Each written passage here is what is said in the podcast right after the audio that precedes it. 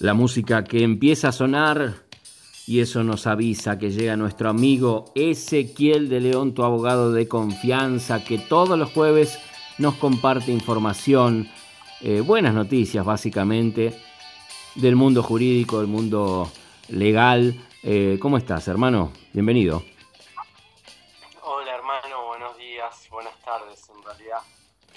Bien? Bien, bien, gracias a Dios. A toda, a toda la audiencia acá tomando un, mate mientras escuchándote a vos casi me atraganto, por eso me costó. Pero bueno, está bien. Y eso que no te dije nada gracioso.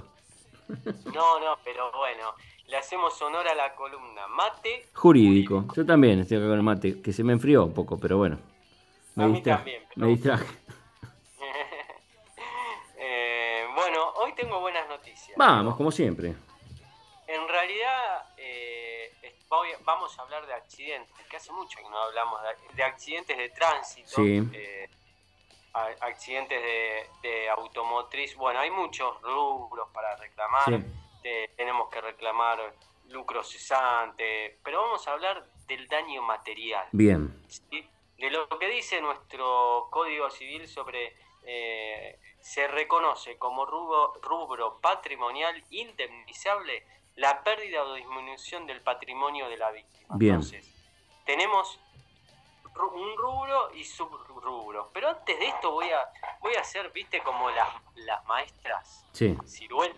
A ver. Bueno, voy a hacer cosas prácticas. Por lo que estuve recién hablando con un amigo, sí. lo más fundamental es identificar la persona que me choca. Ah, si yo tengo, si desgraciadamente una persona tiene un accidente, no solo tiene que llamar a su abogado de confianza, sino que automáticamente tiene que tratar de, de, la otra persona, del, otro lado se supone que también va a frenar. Y lo primero que hago es anotarle la patente. Y aún si no frena, porque si yo anoto la patente, después lo puedo buscar, digamos, con patente.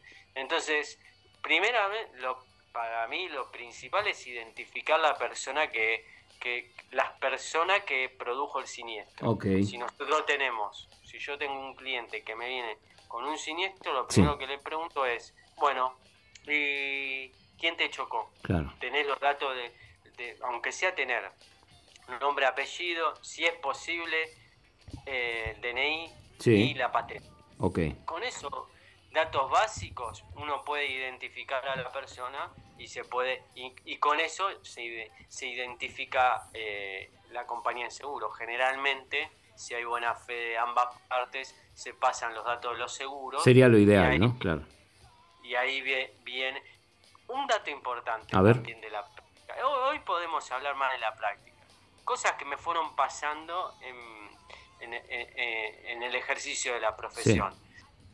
Mucho más, más fácil es contactarse con un, tu abogado de confianza y iniciar una, una mediación civil eh, que hacer el reclamo administrativo. Porque cuando uno hace el reclamo, el reclamo, la denuncia al seguro de uno la, hay que hacerlo sí o sí. Sí o sí, claro. Y dentro de las 72 horas. Es un requisito que después las compañías piden. Pero después, hacer un reclamo administrativo yo como tercero a la otra compañía y, sin un patrocinio letrado y me, van a pagar lo mínimo indispensable. En cambio ya con una mediación prejudicial con patrocinio letrado, que saben que si no llegan a un arreglo se habilita la instancia judicial, porque acá en Capital la mediación es obligatoria antes del juicio, ya eh, tiene otro color, porque ya hablamos el mismo lenguaje, son dos, abogados, el abogado de la compañía se presenta eh, con, el abogado, con, o sea, con el abogado que patrocina a, la persona que tuvo el siniestro, y entonces ya entre, empiezan a negociar desde otro punto, digamos. Bien, bien. Entonces siempre va a ser un poquito mejor la indemnización o lo que se pueda reclamar. Okay. Ahora, dentro de los rubros materiales, acá ya entramos a lo que quería hablar, sí. Eh, eh, tenemos como subrubros y está la, eh, la privación del uso, eso es muy importante. Y sí, porque el auto lo usas para trabajar, por ejemplo, la camioneta o lo que sea, lo usas para trabajar, entonces dejas de tener la herramienta que, que utilizabas para, para concretar tu trabajo. Exactamente. Hay otro subrubro que es desvalorización venal. Mm. Con eh, desvalorización venal del rodado. Y sí, porque, eh, por ejemplo, no es lo mismo comprar un auto que fue reparado, chocado y reparado, que comprar un auto que no tuvo choques. Baja mucho el valor, seguramente. Exactamente, ¿cómo sabía? Yo dije con esto a Diego. no, no, me lo imagino, me lo imagino. Me lo imagino. Bueno, eh, por, por, eso te digo, acá, acá yo tengo unas líneas que, que me anoté, que los voy a... Dice, eh, lo que, lo que, lo que quiere decir las desvalorizaciones, existen supuestos en que la refacción del rodado no logra devolverlo a la situación precedente al hecho. Para mí es una fija esa, es una fija. El auto que fue chocado, vos te das cuenta, por más que lo hayas llevado al mejor chapista del mundo, que lo hayas llevado a la central, este, cuando es reparado, hay algo siempre que cambia, o el color de la pintura, o la línea no quedó perfecta, está medio redondeada, viste que tienen una línea al costadito los autos. Cuando los ves a los taxis reparados te das cuenta que está medio redondeado, que el brillo no es el mismo. Siempre algo, algún indicio te da. Exactamente. Entonces es muy importante esto y, estas cosas la tenés que hacer con un abogado. Claro. ¿Por qué?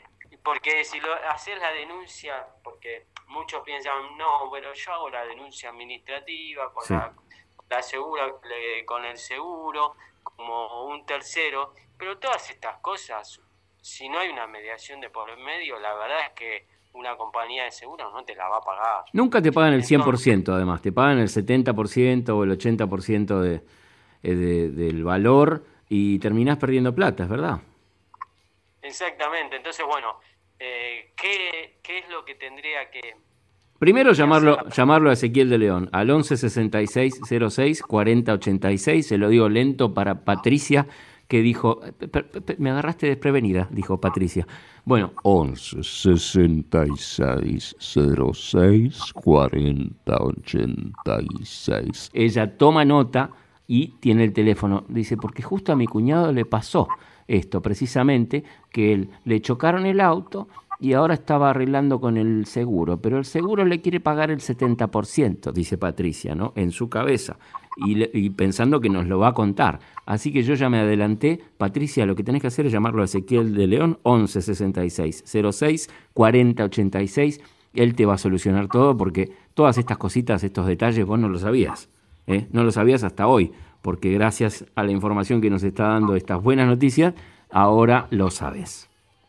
Exactamente, así que bueno, lo importante es eso y también eh, hacer la denuncia en la compañía de, la, de uno, o sea, supongamos, eh, Pepito tuvo un es un ejemplo, ¿no? Entonces Pepito llama a Ezequiel de León, abogado de confianza, hmm. pero primero también o simultáneamente llama a su compañía, que hmm. puede ser eh, X compañía para no no nombrar ninguna acá en este medio, eh, X compañía de seguro a su propia compañía y decir, bueno, tuve un siniestro. Ah, y le van a preguntar, ¿qué día fue el hecho? ¿En qué lugar? Mm. Y bueno, y tiene que mencionar los hechos, qué día, qué lugar y qué hora. Mm. Eh, y mencionar más o menos lo que pasó.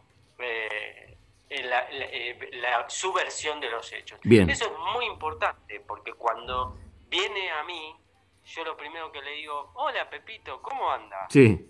Tiene, eh, muy bien, bueno, tuve un siniestro. Uy, qué más, bueno, obviamente, eh, qué, bueno que usted está bien, o sea, dentro de lo malo, claro. Eh, está bien. Pero bueno, ¿tiene la, lo primero que le pregunto, ¿tiene la denuncia de su seguro? Porque yo, a mí la compañía me va, me va, me va a decir, deme la denuncia de su cliente, eh, primero, certificado de cobertura. O sea, que esté al día con la cobertura. Ah, claro, que, que, no se haya olvidado de pagar la cuota, porque ahí si no, andar a reclamarle a Lola. Otra de las cosas importantes que uno tiene que tener cuidado, porque nunca sabe cuándo pasan estas cosas. Entonces, tiene que estar al día con la compañía. Claro. Y tener el certificado de cobertura al día. Eso principalmente. Después hacer la denuncia en su seguro, eso es importantísimo. Claro. ¿Y dentro de las, 70, de las 72 horas vos dijiste que era? Dentro de las 72 horas del hecho. Okay. Si hubo lesiones, también va a venir la policía, mm. aunque sean leves, bueno, también se va a abrir una, tiene que hacer la denuncia y se, va a abrir una causa penal. Mm. Eso a nosotros o eh, en la demanda civil sirve mucho. Mm. ¿Por qué? Porque la demanda civil se apoya en la penal. Pero generalmente es cuando hay lesiones, ya sea lesiones leves o lesiones graves. Si no hay lesiones, eh, bueno, viene la policía pero no se abre un expediente. Por ahí pues, depende del horario, por ahí es un horario que no hay policía ni, ni viene la policía, pero si viene la policía, sí, generalmente se abre la causa eh, penal cuando hay lesiones. Mm. Si no, no, no, no se abre, se arregla los daños materiales entre la compañía. Mm. Y esos casos son los casos que tenés que llamar a tu abogado de confianza y no caer en la boca del león directamente con la compañía porque te van a pagar lo que ellos quieren. Claro, claro, claro, claro. Nos tenemos que acordar de esa canción, entonces. Hola, don Pepito. Hola, don José, te dice el del seguro. Em, ¿Trajo la denuncia? Sí, la denuncia la pasé, dice el otro. Listo, no, nos queda. me encantó. Bien práctico. Me encantó, me encantó, me encantó.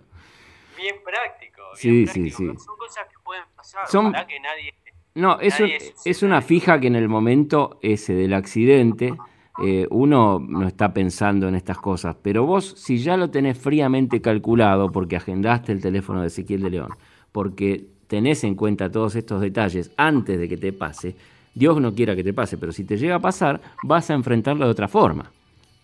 Así es, así es. Así que bueno, esto es lo que hoy quería hablar y darle este, este, condimento práctico ¿no? a la situación, porque es como vos decís, por ahí pasan las cosas y uno no, no sabe qué hacer y, qué hago. Y cualquier duda, tiene mi teléfono, me llama, yo lo voy guiando, yo trato de atender siempre, Diego, o me mandan, si no atiendo, me deja un, mensaje eh, por WhatsApp y después lo llamo y ahí yo lo voy guiando en lo que, en lo que tiene que hacer. Una, una cosita que quiero destacar y que quiero mm, que tengan en cuenta, es mucho mejor si envían el mensaje escrito. Entonces, porque yo entiendo que en una situación así uno no sabe bien qué es lo que tiene que hacer, pero si uno ya tiene claro qué es lo que va a decirle a Ezequiel, agiliza mucho la conversación y esta consulta, em, la primera consulta, la primera gratuita, se aprovecha mucho mejor porque no es lo mismo mandar un mensaje, decir, mira, me pasó algo, hola, ¿qué tal? Me pasó algo, y, que él te tenga que preguntar, ¿qué te pasó? No, vos armad todo el speech que le querés consultar, eh, escrito, por favor, no en un audio, porque es muy difícil.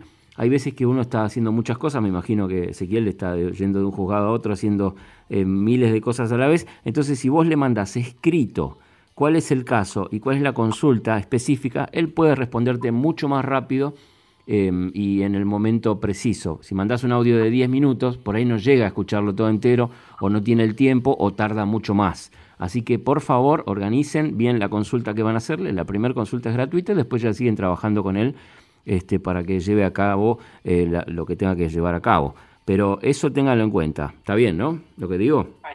Está muy bien. Y después lo otro que vamos a necesitar siempre es eh, que bueno, que si ya lo están, lo están arreglando, eh, que antes de, arreglarlo le saquen fotos. Ah, claro.